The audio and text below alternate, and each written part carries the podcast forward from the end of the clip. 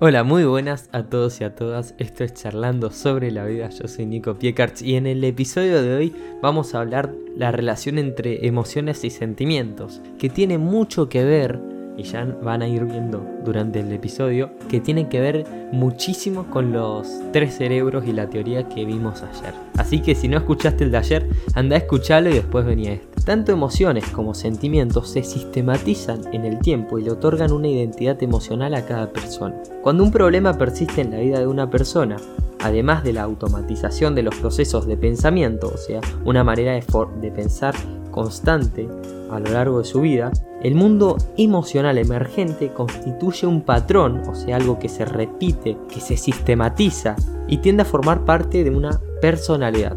O sea, dicho más fácilmente, cuando nos, tenemos una experiencia y nos emocionamos o empezamos a sentir, que ya vamos a ver qué es cada cosa, eh, tendemos a lo largo del tiempo de nuestra vida a volver a reaccionar y emocionarnos de la misma forma ante los mismos estímulos. Ese tono emocional que caracteriza a la persona se sistematiza en relaciones y formas de interacción. También se imprime en el rostro y los gestos estereotipados y posee un relato neuroquímico. Esas actitudes emocionales producen funciones en los sistemas.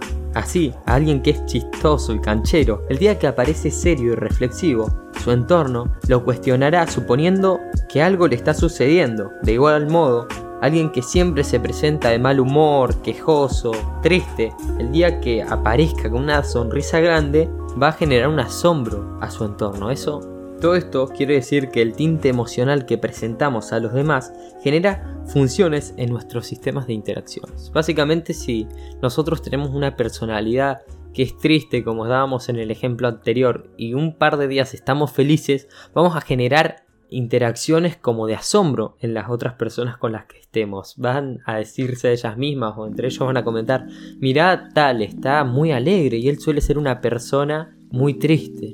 Por ejemplo, para que quede bien claro el concepto. El sentimiento es una demostración de conciencia. Antonio Damasio, psicólogo, señala que un sentimiento es la percepción de un determinado estado del cuerpo junto con la percepción de un determinado modo de pensar. Y la palabra percepción es clave, es cómo vemos nosotros nuestro cuerpo, el estado de nuestro cuerpo, cómo se encuentra y cómo vemos nosotros nuestro modo de pensar. Y ahí está la palabra clave, vemos percibimos. También afirma que para tener sentimientos se requiere un sistema nervioso que sea capaz de cartografiar, o sea, de mapear, de ver los estados corporales en patrones neuronales. Cada vez que nos pasa algo, ahí el sistema nervioso activa una red neuronal y el neocórtex, que es la última propiedad del cerebro, la última zona que se desarrolló, que si no escuchaste el podcast de ayer vas a tener que ir a escucharlo para entenderlo, eh, nos permite eh, formar esos, esos patrones, ese cableado que pasa en nuestro cerebro en representaciones mentales. Entonces las representaciones mentales requieren de cierta conciencia, que también es muy interesante porque los animales sienten emociones pero no sienten sentimientos, no tienen representaciones mentales y no tienen conciencia. Ellos viven pero no piensan. El cerebro humano es el que genera los mismos estados corporales que luego son evocados frente a diversos objetos. También construye el estado corporal emocional concreto para generar sentimientos correspondientes. ¿Esto qué quiere decir básicamente? Que el cerebro está adelantado a nosotros, a nuestra propia conciencia. El cerebro manda a sentirnos de ciertas o a reaccionar de cierta forma para sobrevivir o para cuidarnos. Por ejemplo, si estamos haciendo gimnasio y estamos levantando mucho peso y el cuerpo siente, el cerebro se da cuenta de que nos podemos llegar a lastimar, nos fatiga o, o genera alguna reacción para que paremos eso. Por eso hay mucha gente que dice que hay que aprender a escuchar su cuerpo y es verdad, porque el cerebro, el inconsciente está mucho más adelantado que nuestra conciencia. Es muy difícil sentir sin una conciencia. Sentimos porque existen patrones de actividad en regiones del cerebro que sienten el cuerpo, regiones que por ello, por sentir el cuerpo, permiten que sintamos y empecemos a percibirnos como un yo. Sin un cuerpo no existiría un yo, tampoco existiría una conciencia, y mucho menos emociones, y mucho menos sentimientos. Richard Lazarus, otro psicólogo, sugiere subordinar los sentimientos en el marco de las emociones, puesto que entiende que estas son más abarcativas. Por ende, define el sentimiento como el componente subjetivo o cognitivo de las emociones, es decir, la experiencia subjetiva de estas. Ahora muy atentos y acuérdense del podcast de ayer de los tres cerebros porque ahí van a entender. Según este psicólogo, cuando tomamos conciencia de las sensaciones o alteraciones del cuerpo, al recibir ese estímulo, la emoción se convierte en sentimiento, es decir, el momento que notamos que el organismo sufre un cambio o alteración y somos conscientes de ello, podemos ponerle un nombre a esa emoción o una etiqueta o podemos decir que es algo en específico. Y acá la relación con la parte de ayer. Los animales no tienen sentimientos, viven en constante emociones, en cambios.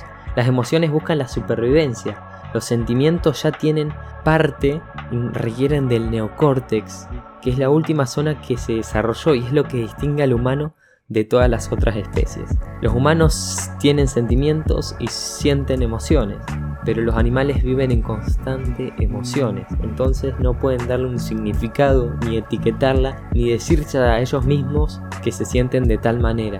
Y acá viene algo muy interesante. Los sentimientos pueden persistir en ausencia de estímulos externos, o sea, sin que pase nada afuera, cuando son generados por nosotros mismos. ¿Y cómo generamos esos sentimientos, ya sean positivos o negativos? A través de la última zona del cerebro, el neocórtex, sí, que nos daba esa capacidad de, de imaginar, de planificar y de mil cosas más. Bueno, también nos puede jugar una buena pasada si imaginamos cosas lindas nos puede hacer sentir muy bien o si imaginamos cosas malas nos puede hacer sentir muy mal. Es una herramienta que los animales no tienen. Una de las diferencias más marcadas entre emoción y sentimientos radica en el tiempo. Las emociones son abruptas, irrumpen, inesperadas, como son la ira o la sorpresa. Son automáticas y aunque en algunos casos se pueden regular, no siempre somos conscientes de ellas mientras que los sentimientos se desarrollan en la interacción y resultan de mayor persistencia que las emociones, ya que producen como un resultado de un vínculo, y el vínculo no es una simple interacción, sino que conlleva una relación no fortuita. Básicamente la ira puede ser momentánea y la sorpresa también, el enojo ya es algo que, que conlleva más, vos te te, puede agarrar ir ante una reacción de una persona que no conoces en el súper por cualquier cosa o alguien que se coló en la fila, pero te enojas con una persona que rompe una norma entre un vínculo o te jode básicamente, pero se entiende la diferencia. Los sentimientos duran más y las emociones son momentáneas y inesperadas. Las emociones son primitivas porque básicamente no involucran procesos cognitivos y ahí el cerebro medio o sistema límbico el segundo cerebro. Es decir, uno no piensa en emocionarse, sino que lo hace directa y súbitamente. En cambio, los sentimientos sí se asocian a elementos de pensamiento y se instalan a través del tiempo. Ahí el tercer cerebro, el neocórtex. Las emociones básicas cumplen una función en los sistemas que aseguran la supervivencia y colaboran con el organismo en pos de su defensa en el intento de asegurar la vida. En síntesis, las emociones son reguladoras de las funciones vitales y facilitan relaciones sociales y la estabilidad. Bueno, hasta acá el podcast de hoy. Sé que los últimos podcasts están siendo muy psicológicos e introspectivos, pero tiene toda una razón de ser. Yo creo que es muy importante autoconocernos y empezar a ver cómo funcionamos para poder ser más conscientes, que es nuestra mejor característica y poder ir cambiando de a poquito hacia un camino que nos haga disfrutar más de esta vida y sentirnos mejor. Así que nada, nos vemos en el próximo episodio. Chao.